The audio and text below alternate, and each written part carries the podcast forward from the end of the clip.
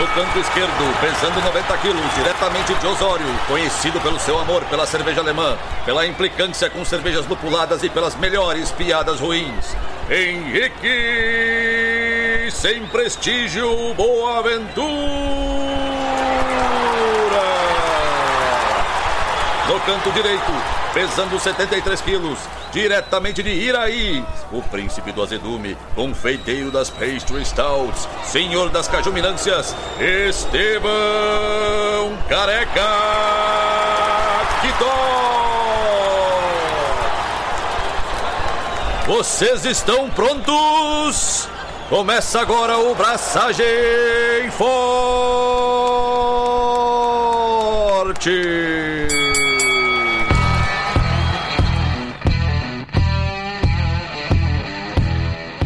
E aí, galera, Estevão da Suricato aqui. Alô, Lloyd Henrique Boaventura e puta que pariu, BJCP. Teus amigos, teus amiguinhos. Eu não tinha parado pra pensar, tipo, eu já falei eventualmente mal de alguns estilos, mas eu não tinha parado pra pensar sobre esse estilo especificamente que a gente vai ver hoje, Winter Seasonal Beer. E quão jambrado esse estilo é. Jambrado é um nome bom. Cara, Não, vai ser difícil de defender, Estevão. Vai ser difícil. não, não, não tem defesa. É mais uma das invencionices bizarras do BJCP. Mas a gente vai chegar nisso. Mas antes, quanto que tu tem feito da tua vida, Estevão? Além de ficar quase 20 minutos aqui na pré-gravação, né? Onde as pessoas podem conversar direto com a gente aqui e ouvir a gente falando sobre acampar. E sobre como o Estevão quer me levar pra acampar. Cara, quero. Na real, eu não quero, meu. Eu preciso de parceria, essa é a real. Só isso. Alguém pra ajudar a carregar a churrasqueira, Ah, tá, beleza. Eu pensei que era alguém pra conversar, então. a chopeira, os barris. Não, eu quero preciso de um abraço. Não, não, eu preciso de mão de obra. É diferente. Isso não é parceria, é mão de obra. É, mão de obra. Mas não é só mão de obra, é, é parceria pra tomar uma ceva, pra comer uma carne, né? Enfim. Mas, cara, enquanto eu não acampo e não acamparei nos próximos meses porque tá frio para um cacete. Hoje tá frio, né? Também achei frio. Hoje, hoje tá frio, frio. Enfim, né? Agora não, não. Também tô velho demais já pra acampar no frio. Mas o que eu tenho feito, cara? A gente já falou, não é novidade pra ninguém. Concurso do Braçagem Forte a caminho. Estamos a mil pelo Brasil, planejando loucamente o concurso. E em breve, em muito em breve, teremos já o anúncio da data, o save the date, para vocês prepararem as, a estratégia, produzirem as cervejas que vão mandar pro concurso. E, bem, amigos da Rede Globo, teremos muitas premiações. Vai ser massa. Tô empolgadaço, mano. Passou o dia inteiro, muito passou massa. o dia inteiro. Passei o dia. Fiquei em casa pra trabalhar de casa e não trabalhei porra nenhuma. Fiquei o dia inteiro fuçando no planejamento do concurso. Mano, tô empolgado. Vai ser massa. Que os teus sócios não escutem isso. Vai ser massa. Mas falando em sócios, cara, tem várias cevas novas a caminho. Rauschbock, Doppelbock, Export, Viena. Cevas lupuladas com lúpulos diferentosos. Ceva com luminosa. Tô empolgado. Tô empolgado. Empolgadaço. Empolgadaço. Empolgadaço. Mas enquanto as minhas cevas não ficam prontas, o que, que tu fez, Henrique? Fez a minha Keush? Definitivamente não.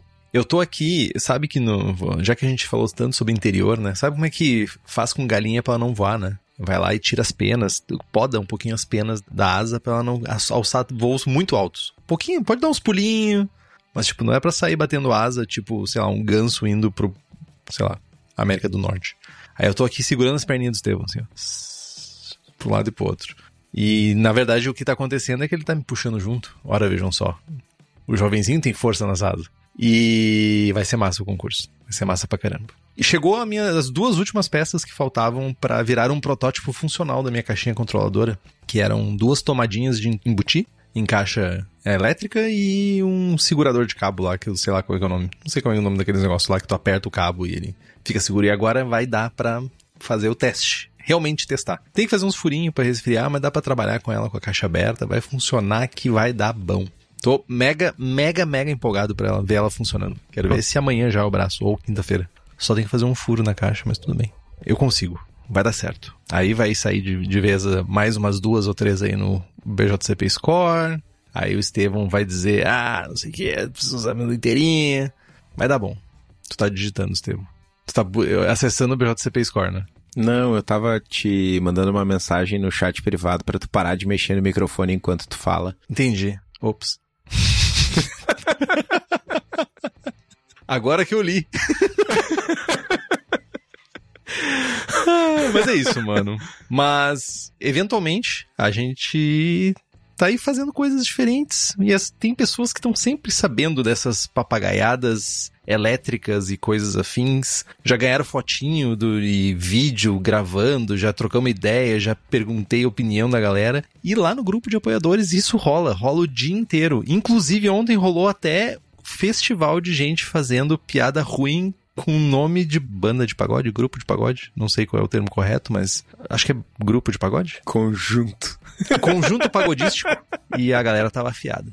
Eu sinto que meu tempo já acabou. Eu acho que vieram pessoas pra, sabe, continuar minha obra. Mas esse grupo, essas pessoas que nos apoiam, elas têm sorteios de equipamentos, livros e merchans, tem merchans exclusivos para apoiadores, tem a participação do melhor grupo WhatsApp cervejeiro do país, onde você pode fazer piadas, fazendo trocadalhos do carilho sobre um monte de coisa, porque quem tem limite é o município. E além disso, você pode acompanhar o melhor e o pior das gravações ao vivo. Então faça como Alan George, Carlos Roberto Poitevin, Diogo Longo, Felipe Augusto Kintzer, Felipe Lécio, Gabriel Henrique Franciscon, Gabriel Mendes Souza Martins, Christopher Murata, Luiz Henrique de Camargo, Ricardo Luiz Bonato, Ricardo Peixoto Gonçalves, Rodrigo Veloso e o Érita de Oliveira Ferreira e um secto de outras pessoas mais. E nos apoie pelo link do Apoia-se, que é o apoia.se barra forte. O link está aqui no post.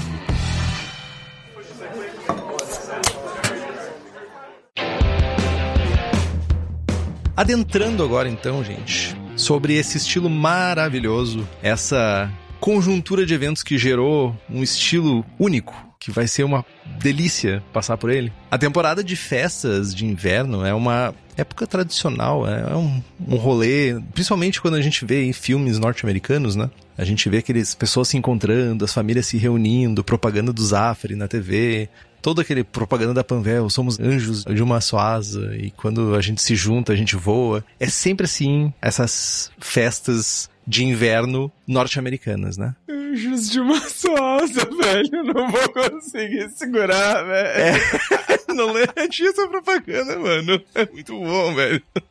É muito piegas, velho. É brega. Ah, meu. Tipo, é a época, tipo, do Natal, junta com o Natal e o inverno, porque lá é frio no Natal. Ao contrário, no Brasil, que é quente de, tipo, tu não conseguir ficar com uma camiseta de tão quente que é, né? Mas geralmente no hemisfério norte, festas de inverno, Natal, bebidas um pouco mais alcoólicas, um pouco mais ricas de sabor são servidas.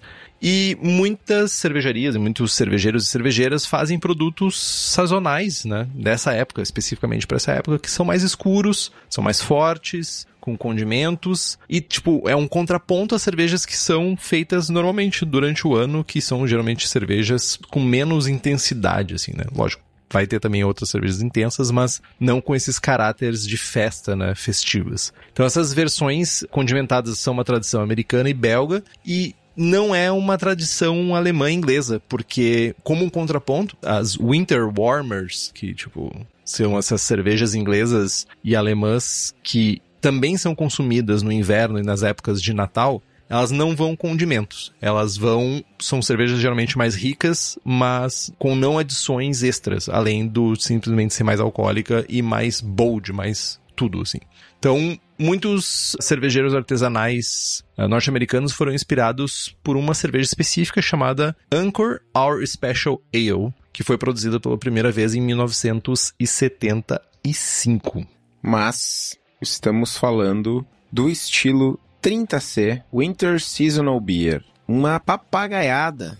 Papagaiada? Pode ser? Papagaiada dos jovens BJCPzísticos de um estilo que, mano, não deveria ser um estilo, não deveria estar aqui. Henrique, me avisa quando for a hora para eu destilar meu meu ódio. Já não começou? Eu, eu já tirei o, os pés, deixei lá na rua já. Já pode começar a destilar.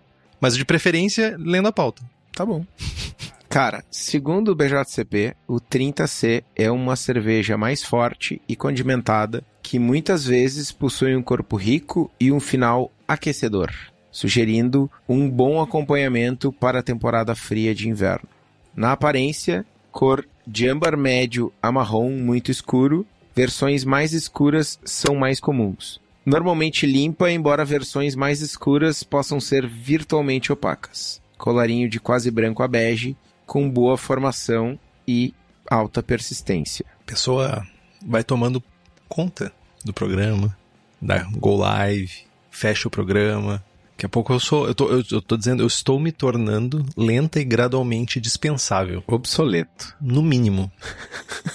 no aroma, maltado, condimentado, frutado e equilibrado. Uma ampla faixa é possível, desde que tenha uma remissência, né? À temática de feriado ou festividades de fim de ano. Os ingredientes declarados e o conceito definem essa expectativa da amostra. Né? Muitas vezes com caráter de frutas escuras ou secas, o lúpulo geralmente é sutil. Algumas vezes vai ter álcool presente, mas ele vai ser suave e vai dar suporte para essa cerveja. Aromas maltado ou de açúcar tendem a ser maiores no equilíbrio e servem de suporte para as especiarias e condimentos utilizados. E esses componentes eles devem estar bem integrados e criar uma apresentação coerente. Então a gente vai olhar um pouco depois, né, para a gente saber na parte de sabores para sobre os caráteres especiais de especiarias, malte, açúcares e frutas que a gente espera. No sabor, maltado, condimentado, frutado e equilibrado, deve-se permitir a criatividade do cervejeiro para atingir o objetivo do tema. Mano, what the fuck? Especiarias doces ou aquecedoras são comuns. Mano, especiaria aquecedora é pimenta, velho. Sabores ricos e tostados de malte são comuns e podem incluir caramelo, tostado, nozes ou chocolate. Pode incluir frutas secas ou suas cascas, como passas, ameixa, figo, cereja, casca de laranja ou limão. Pode ainda incluir sabores característicos de açúcares, como melaço, mel ou açúcar mascavo. O amargor e sabor de lúpulo são normalmente contidos para não interferirem no caráter dos ingredientes especiais. Normalmente o final é um tanto cheio, ocasionalmente com uma leve nota de álcool. As características do malte torrado são raras e normalmente não são mais fortes do que uma nota de malte chocolate. Então é malte torrado pode ter, até o malte chocolate. Queimado, café muito intenso, expresso, essas notas não são desejadas. Você vai da torrada tá fora, carafas sem ser o special estão fora. Sensação na boca, corpo normalmente de médio a alto, muitas vezes com um maltado mais presente, quase com a sensação de que é mastigável. Essa descrição do BJCP, ela é uma descrição obsoleta né? Numa época em que temos por aí Pastry Stouts a 1075 de FG, esse maltado mastigável do BJCP é tipo, sei lá, não olhei as estatísticas, mas deve ser algo do tipo 1025 no máximo. Então, né? Mano, que cerveja que tem final uma FG de 1075, mano? Várias pastry do mercado. Tá. Qual é a tua FG mais alta das tuas? 1150, 1160. FG? Não, desculpa. FG mais alta, 1060 e alguma coisa. 1065 tem uma no tanque. Tu já tomou e achou muito legal, por sinal. Cara, eu não falei isso, meu. Enfim. Não falei isso, seu otário. Sensação na boca. Carbonatação de moderada a moderadamente alta. Caráter de envelhecimento e aquecimento alcoólico são permitidos. Instruções para a inscrição dessa cerveja.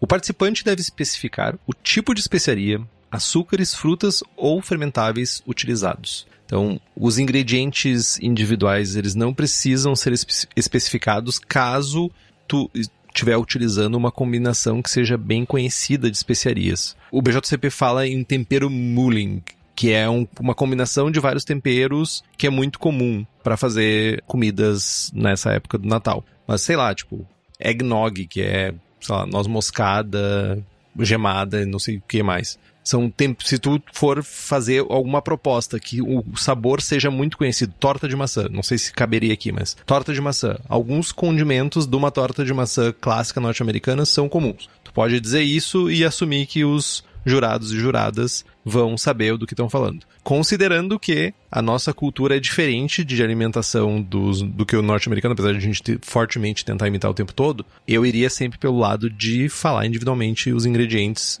pelo menos os que estão aparentes no sabor e na, no aroma. O participante deve especificar uma descrição da cerveja, identificando o estilo base, ou os ingredientes, estatísticas ou o caráter alvo da cerveja. Uma descrição geral da natureza especial da cerveja pode abranger todos os itens requeridos. Comentários do estilo. Utilizando o perfil sensorial de produtos que sugerem a temporada de férias de fim de ano. Ah, mano. Não, meu, é, isso aqui tá, é quase o estilo esqueceram de mim, tá ligado? Tipo, no sentido do filme, né? Tudo jingle bells, jingle bells. Como biscoitos de Natal, pão de gengibre, pudim inglês de Natal, bolo de rum, gemada, pimenta jamaica, mix de ervas secas, especiarias de vinho quente, equilibrados com suporte, muitas vezes maltado aquecedor e uma cerveja base mais escura.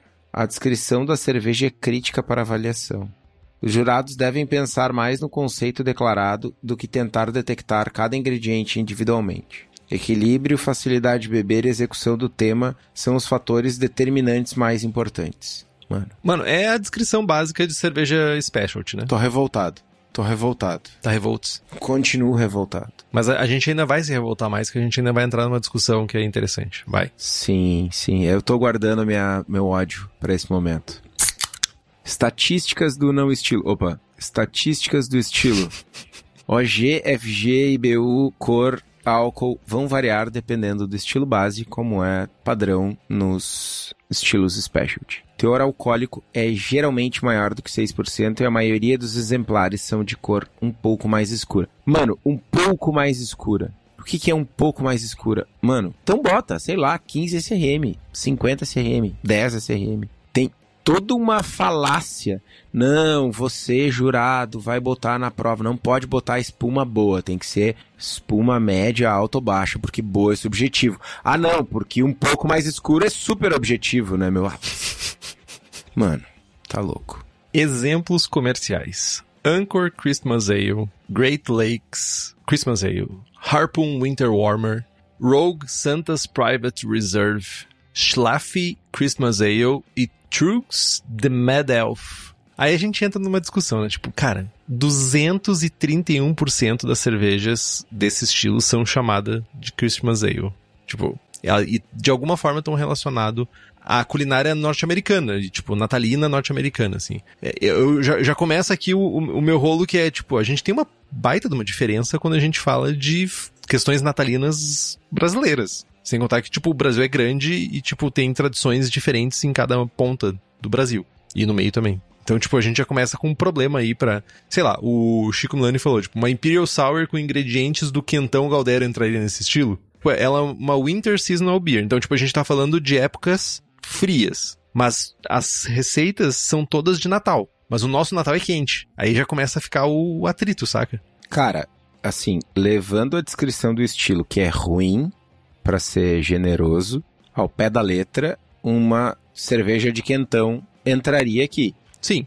O fato de ser uma Imperial Sour, cara, tá forçando. Tipo, dois erros não faz um acerto. A gente já sabe disso. Tá forçando um pouquinho a amizade, tá ligado? Não, uma Grape Ale, sabe? Com especiarias. Não, não, não, não, não, não. Não me fala de Grape Ale, porque os caras acabaram de assassinar a Italian Grape Ale e deixaram essa aberração aqui. Ah, tá. Desculpa, Italian Grape Ale com condimentos de um quentão, com cravo, canela e cachaça. Tá, mas por que que não pode ser sour? Por que que precisa ser sour? Por que que tudo precisa ser sour? Porque é o exemplo do Chico, uma Imperial Sour com ingrediente de quentão. Tá, mas quentão não é azedo. A temática, tu quer fazer um quentão, mas, tipo, o quentão não é azedo. E torta de maçã não é alcoólica. Tu vai fazer uma cerveja que é uma torta de limão. Tu vai fazer ela sem ser ácida. Já tomei, inclusive. Ácida. Não ácida. Não ácida não é uma torta de limão. Era uma IPA inspirada numa torta de limão. Tem várias por aí. Ah, mano. Sei lá, eu, tipo, eu, eu não consigo nem argumentar contra uma IPA inspirada numa torta de limão. Tipo, é, essa frase, ela não deveria ter sido proferida, tá ligado? Tipo, meu. Não, mas vamos lá. Olhando pra descrição do estilo, em lugar algum fala que não pode ser sour. Eu não disse que não pode, eu só, tipo, pensa que tu tem que ter uma proposta. Tá, não, pensa que nós temos que responder a pergunta do Chico. Uma Imperial Sour com ingredientes de quentão entra no estilo, sim ou não?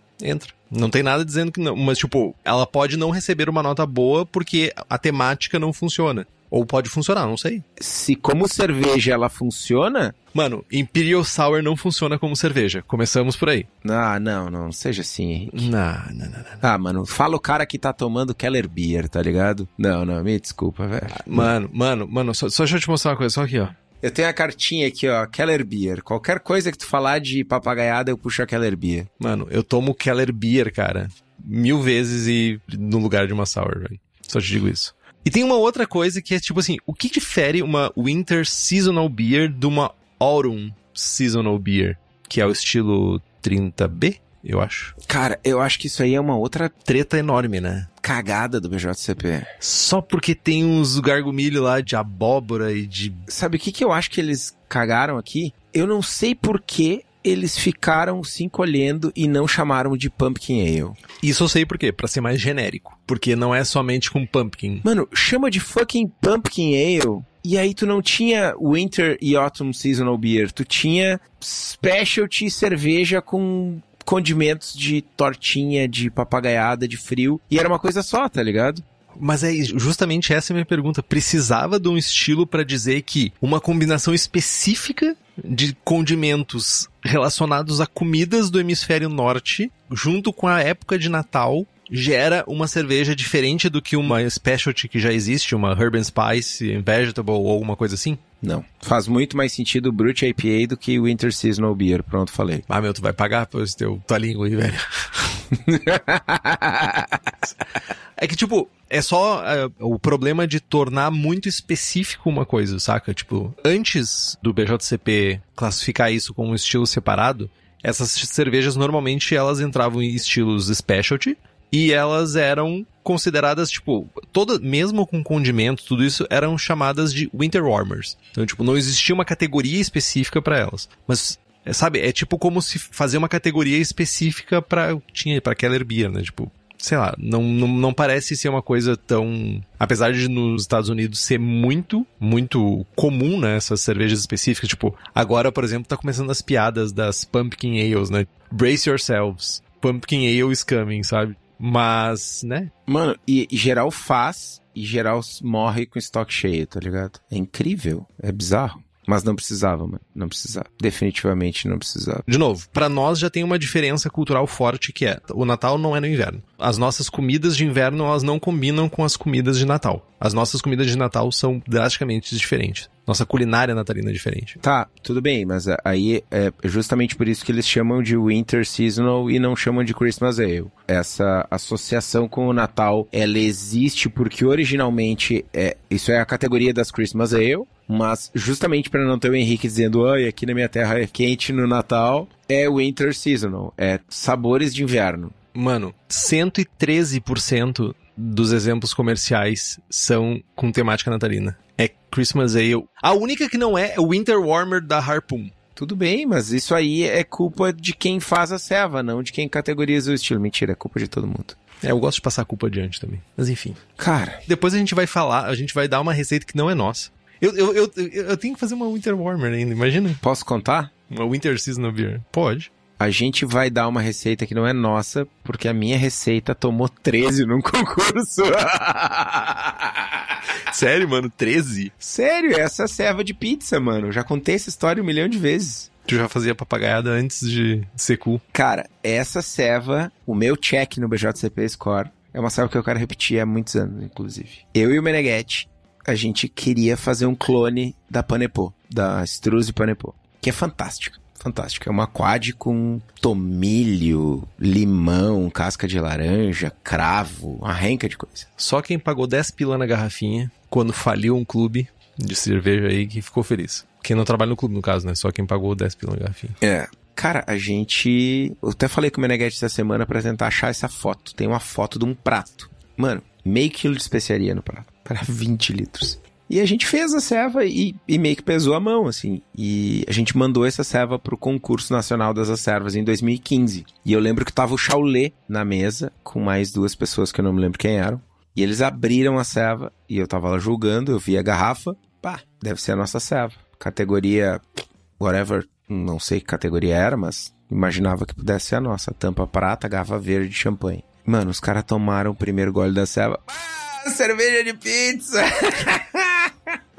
e saíram mesas afora. Olha aqui, olha aqui, cerveja de pizza. Mas o que que aconteceu? Orégano? Você botaram orégano? Tomilho, mano, tomilho. Bah, tomilho é muito violento, mano. Para um caralho, mano. Muito tomilho, velho. Mano, tomilho é muito violento, velho. E parecia ceva de pizza, mano. A gente guardou uma renca de garrafa, deu umas garrafas pra Rosária. Dois anos e meio, três anos depois, a Rosária tomava essa ceva e dizia, Estevão tá maravilhosa. E, mas é a ceva de pizza, nota 13. Queria repetir. Certo dessa vez. Eu, posso- eu pensei que quando abrissem a garrafa ia virar aqueles odorizador. Não sei como é que se chama, aqueles de ambiente, sabe? Que tu bota uns palitos dentro de um cheio- negócio cheio de álcool com cravo.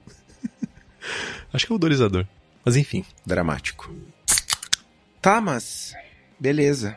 Tu tem mais algum ranço na manga aí? Assim, bom, ainda tem um caminho legal pro BJCP melhorar as descrições de estilo e tentar ter uma linguagem mais comum entre as descrições e ser menos poético. Eu acho que poesia é bem bonito pra livro, mas pra guia de estilo fica ruim.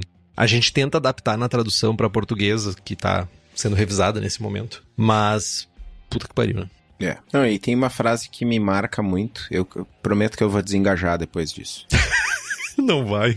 A descrição da cerveja é crítica para avaliação. Isso é muito amplo, né? Cara, tudo bem que eu vou mandar uma Imperial Stout na madeira e que eu preciso dizer que é carvalho e que é uma Imperial Stout. Agora eu tenho que dizer, não, é uma cerveja inspirada nos elfos que comiam lembas com casca de mandioca e sprinkle de tomilho. Tipo, mano, ah, velho. Ah, não, não, tá errado. Meu, não é Valfenda Seasonal Beer. É tipo Winter Seasonal Beer. É, cara, é. Enfim.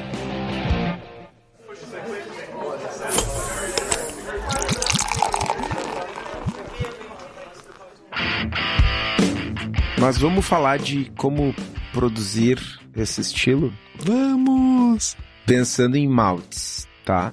Vai depender do estilo base, mas em geral a gente tá falando de big beers, né, com muito caráter. E esse caráter todo tem que dar suporte a especiarias que a gente vai utilizar na receita. E a gente vai buscar um teor alcoólico mais alto também. Então, além de ter esse caráter de malte, a gente vai ter uma, uma OG mais alta. Maltes especiais vão fazer parte da nossa receita. Né? Maltes caramelo, ma- maltes crystal, maltes com caráter de frutas escuras, né? os caramelos escuros, special B da vida. A grande maioria das cervejas desse estilo, elas são mais escuras, mas não pretas. Elas são vermelho escuro, marrons, enfim. Como a gente falou antes, né? A gente não quer um caráter de malte torrado. É, o caráter de malte escuro, ele vai até o chocolate. Mas, independente do malte escuro, se é o chocolate claro, se é um chocolate, se é um caramelo escuro, tu vai comprar esse malte com certeza lá na cerveja da casa, que além de todos os maltes especiais para fazer a tua Christmas Ale, para fazer a nossa selva. Para quem é da região metropolitana de Porto Alegre, é só dar um pulo no espaço da cerveja da casa, na rua Paracatu 220, no bairro Igara, em Canoas. E para quem não é daqui, quem não tem essa facilidade de ir lá dar um abraço no Daniel, é só entrar em cervejadacasa.com e correr para abraço. Ah, a Bruna comentou uma coisa aqui. Só não tem cerveja de primavera, né? Aguarde. Daqui a pouco aparece uma de primavera. Tipo, Spring Ale. Que vai flores. Não tem, mano, mas a dádiva tem a Saison Printemps, que é fantástica. É uma Spring Ale? É uma Saison de primavera. Fantástica. Tem flores eh, em alguma cerveja da dádiva, numa das versões, talvez. Ok. Eles têm várias saisons envelhecidas e tal. E essa serva é muito, muito, muito boa. Falando em flores, né? Lúpulos é só o suficiente para dar equilíbrio e para evitar que a cerveja seja demasiadamente doce. Algumas pessoas, algumas cervejarias falam de usar alguns lúpulos condimentados, principalmente lúpulos nobres, para dar camada de complexidade, mas facilmente se perde dependendo dos condimentos que tu for utilizar e fica uma um des- desperdício de lúpulo, né, no final das contas, porque vai estar competindo com outros caráteres da cerveja que são muito mais intensos. Fermentação a gente pode ir por dois caminhos, né? Usar leveduras mais neutras e deixar todo o caráter condimentado, especiarias pro lado dos adjuntos, né? Dessas adições que vão ser feitas na cerveja. Ou a gente pode também usar uma levedura com mais caráter para criar mais camadas de complexidade. Aí as leveduras belgas, elas são boas escolhas porque são geralmente leveduras que elas trazem mais esse caráter de frutas, especiarias, trazem um pouco mais de complexidade para a cerveja e não necessariamente são flats como uma OS05. E o lugar para a gente ter acesso a todas essas leveduras belgas para fazer a nossa tão querida e esperada Christmas Ale. Mentira. Não só para fazer essa ceva, mas para fazer qualquer outra ceva na Levtech. Que além de leveduras para cerveja, a Levtech ainda oferece bactérias, bretes, leveduras para outras bebidas como hidromel, cidra, whisky, cachaça, lacto para o Chico fazer a Imperial Sour de quentão. Cara, e tudo isso com um atendimento que nenhuma outra empresa do setor tem e ainda, para quem é profissional, a Levtech oferece mais de 50 tipos de levedura, consultoria em boas práticas de fabricação, controle de qualidade, montagem de laboratório, treinamento de pessoal e banco de leveduras. Então entra lá em levtech.com.br e faz as tuas compras. Mas vamos lá, temática. Temática natalina dessa cerveja, desse estilo, é a mais comum, mas ao mesmo tempo é a, temática mais distante da nossa, né? O Natal, Papai Noel de roupa quente e gorro e bota e ho ho ho e neve só na propaganda da Coca-Cola, né? A gente precisa de uma sensibilização ímpar dos jurados para entender que existem outros condimentos que não sejam usados em torta de maçã ou eggnog, né? E aí eu acho que entra um pouco o papel de quem está fazendo a organização do concurso, quem está orientando os jurados. Não dá simplesmente para largar os jurados e principalmente uh, jurados que muitas vezes não têm tanta experiência. Ah, não. Julga as Christmas Ale. Ah, é Winter Season. Ah, é Christmas Ale, Christmas Ale. E aí aparece uma Imperial Sour de quentão e dá ruim. Né? É, infelizmente, já aconteceram situações similares em outros estilos, então carece de um, uma atenção especial aqui. Né? Explicar o conceito da ceva na inscrição é mais do que importante mas também tem o papel da organização do concurso e dos jurados de entender que não é simplesmente uma Christmas Ale, apesar da fanfarra. Eu diria que, inclusive, eu tô de acordo com o Estevão e vou mais além que ah, esses estilos, eles são os mais difíceis de ser julgados, um dos mais difíceis. Eu também acho que as categorias wild são difíceis de ser avaliadas também, mas os estilos specialty, eles lidam com uma problemática de temática. Sabe? Ah, fruit beer. Fruit beer é fruit beer fruta. Ah, herb and spice and vegetables. Tudo bem, são identificáveis. Não segue uma temática. Tu não precisa definir uma temática para o estilo. Olha, tem ervas, tem um vegetal, eh, tipo, e um condimento aqui, sabe? Se tu consegue identificar, é isso aí.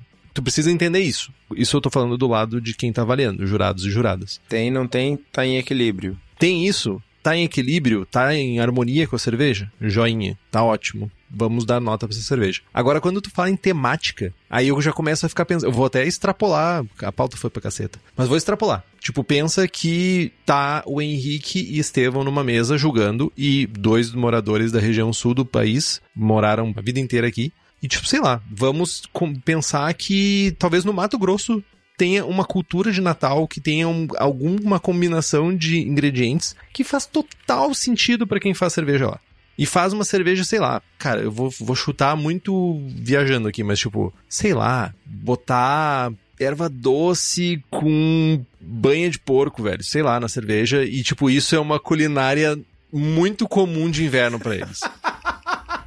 E a gente aqui vai julgar aquilo e dizer, meu, tá uma bosta isso aqui, porque, tipo, olha que, que absurdo, não faz sentido. Mas, sabe, começa a implicar com questões culturais que interferem na avaliação da cerveja. Isso é ruim, tanto para quem tá escrevendo quanto para quem tá julgando. Cara, vamos lá. Não precisa ser erva doce com banha de porco. Pode ser ingredientes tradicionais de uma Christmas Ale. Cara da Momo, mano. Ai, noz moscada, canela. Quantas pessoas já provaram cara da Momo? Mano. Pois é. Anis estrelado. Pouquíssimas. Pimenta da Jamaica não é tão comum. Mais comum. Todas as pumpkin ale, gosto de pumpkin ale. Mas, mano, tu mesmo disse, cara, tu faz todo ano pumpkin ale pra te tomar e deu. E nem tu. Não, mas todo mundo já tomou uma, mano. Gosto. Não, pimenta jamaica é gosto de pumpkin ale, mano. É o famoso all spices, né? Tipo, se chama pimenta da Jamaica. É uma semente só e tem gosto de canela, noz moscada e cravo. É isso? Canela, noz moscada e cravo. Isso aí. Canela, noz moscada e cravo. Mas é uma coisa só. Algumas pessoas dizem que tem também anis, mas eu nunca peguei anis. Mas enfim, entende? Eu acho que na hora de avaliar a cerveja tem um potencial. Se tu não bota uma mesa com pessoas com cancha, é o tipo de estilo que tem potencial para dar zica. E fazer pessoas ficarem tristes porque, tipo, fez todo sentido, aquela cerveja tá legal, com ingredientes que talvez localmente façam todo sentido, como uma cerveja natalina, ou, desculpa, uma cerveja de inverno, né? Uma cerveja de frio, ou da, da estação de inverno. E tem um outro agravante, né? Tem um outro agravante que é o fato de que, tipo, o inverno no Brasil não necessariamente é frio, né? Tipo, região norte, o inverno ele não é frio, ele é chuvoso. E aí? Enfim. Nossa, gente, eu, às vezes eu penso que, tipo, a gente é muito reclamão, cara, mas é o nosso papel, né? Cara, mas é que não tem como não reclamar, mano. É, você tem um bom ponto, cara. Mas é que a gente tá reclamando, então a gente vai justificar a nossa reclamação, né? Enfim. É. É, eu quero ver alguém defender, mas, tipo, vai ser difícil se defender. O que, que a gente pode usar? Isso aqui a gente fez alguma relação de ingredientes que são mais comuns olhando para exemplares do estilo. Aí a gente está pensando muito em Christmas Ale. Importante pontuar que não é somente esses ingredientes ou esses insumos que vão transformar a sua cerveja numa Winter Seasonal Beer. Mas mais comumente são ingredientes que são facilmente identificáveis, que vão fazer com que jurados entendam a sua proposta de uma maneira mais fácil. Você pode lutar a sua batalha e querer fazer a cerveja de erva doce com banha de porco passar, mas enfim. Condimentos a gente tá olhando mais para canela, noz moscada, a pimenta da Jamaica, que em literatura em inglês vai ser chamada de all spices, gengibre, cravo, cardamomo, anis estrelado, baunilha também é utilizado. Então esses são a gente olhando para condimentos. Lembrando, não é somente esses condimentos. Açúcares, a gente pode explorar vários tipos de açúcares: melado, mel, candy sugar, caramelo. A gente tem um monte de açúcares diferentosos que a gente falou lá no episódio 186, que era Alternative Sugar Beer. Temos também uso de frutas secas, ameixa seca, passas, figo, que são frutas comuns de serem utilizadas para fazer comidas natalinas ou de inverno. E também algumas coisas que são mais frescas, né? Tem essa, esse caráter mais fresco, tipo cascas e raspas de frutas, como laranja, limão, bergamota, toranja, também é bem comum. E eu fiquei pensando aqui, né, sobre esse caráter de raspas de laranja, limão, bergamota, e eu fiquei pensando que o Estevão tá sempre buscando essas coisas diferentes para fazer cerveja, né? E eu tenho certeza que deve ter algum lúpulo. Ele falou um lúpulo hoje aí, tipo Aragorn, não sei o que, um bagulho assim o nome do lúpulo.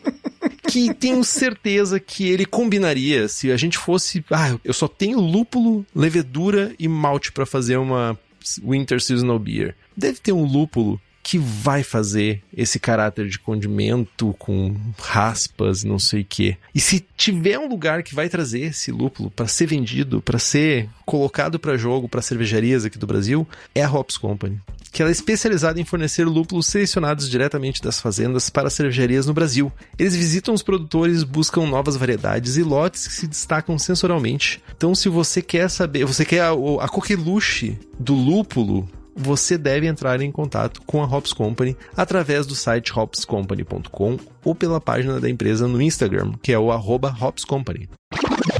Cara, eu vou torcer pro Eugênio não ouvir esse episódio porque eu tenho certeza que alguém vai pedir para ele um lúpulo com gosto de pimenta jamaica e noz moscada e ele vai vir me cornetear. Cara, tem vários descritores aqui que a gente encontra em alguns lúpulos, mas tem uma crítica que eu faço aos jovens estadunidenses quando eles vêm aqui, eu já ouvi essa crítica de, de, várias pessoas do Gordon, principalmente. Ah, por que, que vocês ficam tentando fazer cerveja lupulada com gosto de fruta se vocês têm as frutas? Cara, porque uma ceva com mosaic que lembra maracujá é grosseiramente diferente de uma ceva com maracujá. Não existe dúvida. Não, não tô tentando fazer uma ceva com maracujá, tô tentando fazer uma ceva lupulada. Eu só consigo pensar nele falando isso tomando caipirinha. É tipo. tá ligado? Não, mano. Só não. Enfim.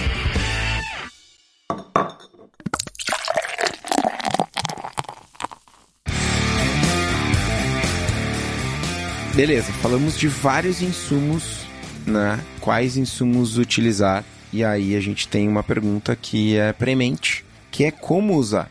E primeiro de tudo, o mais importante é a gente mirar em ingredientes frescos e de qualidade, né? Procurar um bom fornecedor, comprar os melhores ingredientes, escolher, selecionar. A gente, quando está fazendo serve em casa, tem essa possibilidade, né? Eu não preciso ir lá no distribuidor e comprar 7 quilos de canela em pau que está lá, sei lá, desde quanto tempo. Eu posso achar uma quantidade pequena, eu posso descascar uma fruta e usar a casca da fruta. Eu posso ir ali no produtor orgânico e comprar, tipo, 50 gramas de não sei o que. A gente tem esse acesso usar ingredientes especiais em casa é infinitamente melhor e mais fácil do ponto de vista de conseguir bons ingredientes. Né? A gente pode, quando, uma vez que a gente consiga esses ingredientes bons e frescos, a gente pode usar o approach de fazer uma infusão alcoólica com os condimentos, cascas, para depois dosar na cerveja. Isso vai trazer mais controle, porque a gente pode, né, faz um teste de bancada, pode dosar diretamente, faltou botar mais e tal. Ou a gente pode ainda adicionar durante a fervura, e aí a gente tem que estar tá consciente de que vai extrair alguns sabores, aromas diferentes, mas que a gente vai perder muita coisa por conta da volatilização, calor, fervura e tal. E a gente pode também adicionar na maturação, né, com o cuidado de usar um bag para facilitar uma trasfega, para não, não entupir um poppet de um post-mix, enfim, para conseguir separar a cerveja desse ingrediente especial. E lembrando que a gente tem que utilizar os condimentos com parcimônia. Já falei aqui da cerveja de pizza, que eu acho que é o caso emblemático, né? Boa parte desses ingredientes é forte o suficiente para tornar a cerveja intragável, ou por pelo menos te deixar maturando ela por dois anos até a cerveja ficar boa.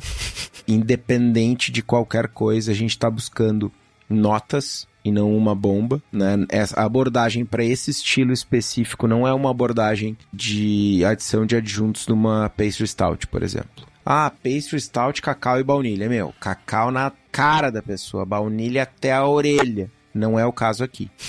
Pro estilo é algo muito mais contido, é muito mais uma combinação de insumos, uma combinação de adjuntos do que aquela porrada na cara. Não é uma cerveja que tu vai abrir um latão e dividir entre 19 amiguinhos no bottle share. É uma cerveja que, apesar de forte, alcoólica, cheia de condimentos, tu vai tomar uma garrafa, uma lata a intensidade aromática e a intensidade dos adjuntos é muito menor.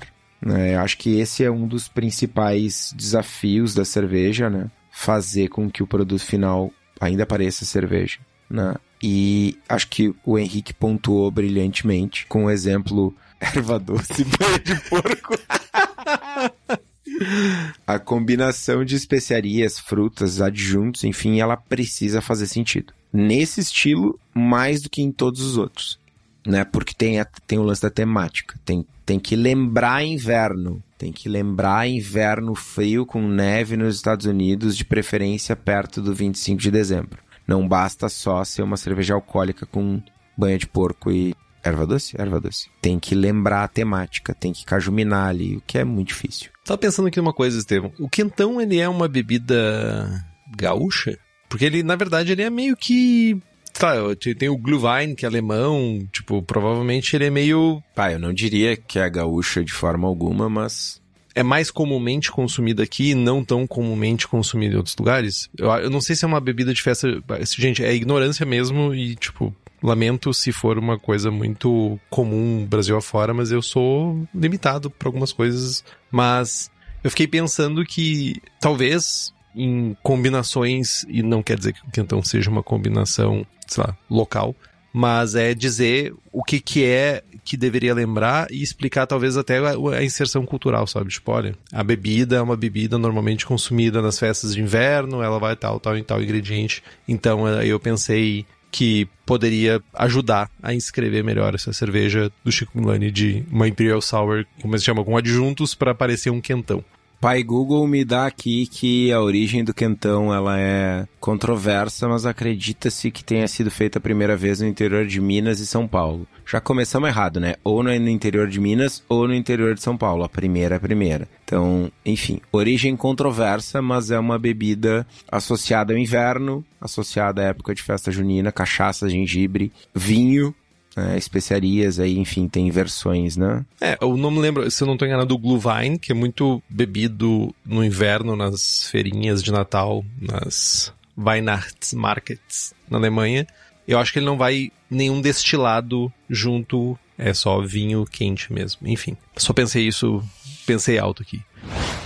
Livros, como sempre, Design Great Beers e Mastering Homebrew. E recomendo também do, do Gordon Strong o Modern Homebrew Recipes, que ele também tem uma categoria de Winter Warmers, que daí tem várias receitas diferentes para vocês se inspirarem. Que inclusive essa receita foi retirada de lá. Para vocês terem um exemplo do tamanho da papagaiada que pode ser uma cerveja, uma Winter Seasonal Beer. Então, a Belgian Christmas Beer do Gordon Strong. É, os parâmetros para eu, eu quero ver a, a, a variação de Estevam. Parâmetros para 25 litros, eficiência de 70%, densidade inicial de 1083, densidade final de 1010, cor de 26 SRM, amargor 31 IBUs, teor alcoólico 9,5%. Ingredientes: 7,3 kg de malte pilsen, 900 gramas de Chateau Arome, 250 gramas de Cara 45, 250 gramas de Caramonique 3, 100 gramas de Special B, 500 gramas de Candy Sugar escuro, 75 gramas de Styrian Goldings, 25 gramas de Sass, 28 gramas de cascas de laranja curaçao e dois galinhos de tomilhos fresco, fresco. E uma levedura Tech Brew 40 da Levtech, ou alguma levedura belga de sua confiança. Aí os processos lá, corrija a água, 40 ppm de cálcico, 10 ppm de magnésio. Aí faz uma mostura com rampas, 55 graus por 15 minutos, 62 graus por 30 minutos, 70 graus por 20 minutos, faz o mesh out a 78, recircula, clarifica o mosto, faz uma fervura de 60 minutos, adicionando 50 gramas de Styrian aos 60 minutos, 25 gramas de Styrian aos 15 minutos e 25 gramas de SAS aos 5 minutos. Flame out, desligou o fogo, toca a casca de laranja, toca o tomilho, resfria para 24, inocula a levedura e fermenta a essa temperatura até o fim da vida útil da fermentação. Faz o cold crash, matura e serve ela com uma carbonatação alta. Pensamentos, Estevão? Cara, muitos. Mas, para não apedrejar o Gordon apenas, eu te pergunto: ele dá a descrição do estilo base no livro? Cata aí para nós. Porque se ele não dá, já começa errado, né? Se eu não tô redondamente enganado, ele dá uma introdução sobre a cerveja. Tá aqui, ó. Ah, tchururu, Belgian Strong Ale. Não. Belgian Christmas Beer, achei. É, ele fala aqui, ó. A nice Schof Spice Belgian Winter Ale. É inspirado numa cerveja belga de inverno com caráter frutado e condimentado de levedura, Daí ele diz que é uma cerveja belga de inverno com sabores de caramelo, frutas escuras, condimentado frutado de levedura e com caráter fresco de casca de laranja curaçao e de tomilho. Cara, segundo o, o que o BJCP pede, cara, eu não me senti transportado pro inverno belga, não sei o que. Eu acho que ele já falhou na descrição. Ah, cerveja belga de inverno. Esse, o Chico Milani tá tendo um, um ataque aqui junto comigo no chat. O Chico pode perguntar direto pro Gordon. É, o Chico é brother. Mas, uh, enfim. Eu tô indo buscar na pauta aqui sensação de boca. Corpo normalmente de médio a cheio, muitas vezes com um maltado mastigável. 1010 é a FG da serva do Gordon. Só trabalho aqui, jovem. 1010. Eu sei, mas é que agora tu deu voz à revolta popular. Se tu for parar pra pensar, até a mostura é, é feita para isso, saca? É feita para ser uma mais experimentável. O que que eu acho, tá? O que que me parece? Essa receita me lembra muito a receita da serva de pizza. Me lembra uma Belgian Dark.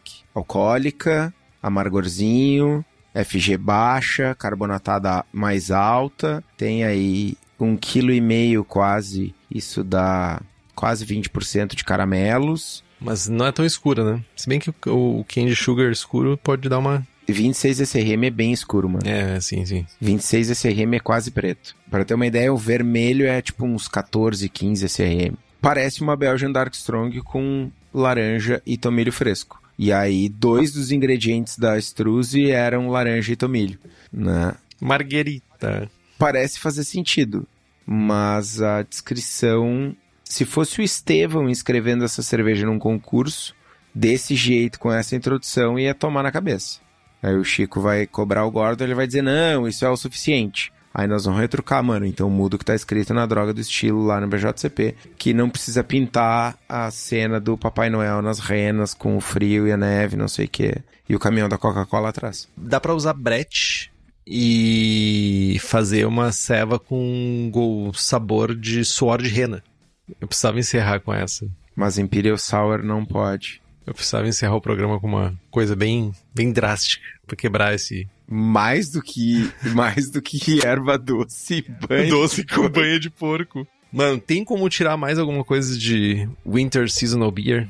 Tem. Raiva. Destilar raiva. Deixa eu espremer mais um pouquinho aqui, tirar mais um pouquinho de raiva aqui. Cara, se tiver mais 5 minutos de episódio, eu vou passar mais 5 minutos xingando. Entendi. Então, vamos nos poupar desse, ódio? Vamos. Mas eu preciso dizer que essa receita parece.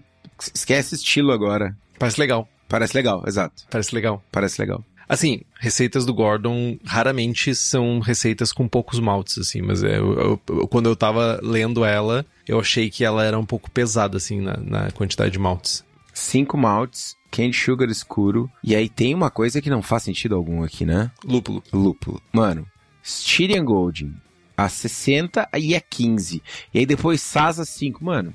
Não, e depois tu bota casca de laranja curaçao e galho de tomilho, que tipo faz tudo isso desaparecer. Nossa, mano. Corta tu, todo esse lúpulo aí e substitui por 30 IBUs de amargor de Magnum ou de Pátua em início de fervura e ó, seja feliz. Também acho, cara. Acho que tá sobrando esse lúpulo aqui. Mais algum comentário, Estevam? Não, chega. Já xinguei hoje. Compre os livros que estão no post. Nós ganhamos, na verdade. Uma porcentagem você não gasta um centavo a mais por isso. Compre também as camisetas do Braçagem Forte na nossa lojinha. Temos com o logo do Braçagem Forte e temos o boné. O link tá lá no site. Curta nossa página no Instagram. Estamos no Spotify, Google Podcasts, Deezer, Apple Podcasts e tudo que for podcast, a gente tá lá disponível. E vários desses agregadores, eles têm estrelinhas, têm recomendações e você deve dar cinco estrelinhas para nós. Várias pessoas já fizeram isso. Muito obrigado. O seu coração é enorme. E tem várias pessoas que não fizeram isso ainda. Compartilhe os episódios com seus amigos. Tem dúvida, sugestão de pauta, crítica, quer anunciar a sua empresa ou seu produto? E-mail para contato abraçagemforte.com.br ou mande uma mensagem para nós no Instagram. É isso, Estevão. É isso. Braçagem forte. Braçagem forte.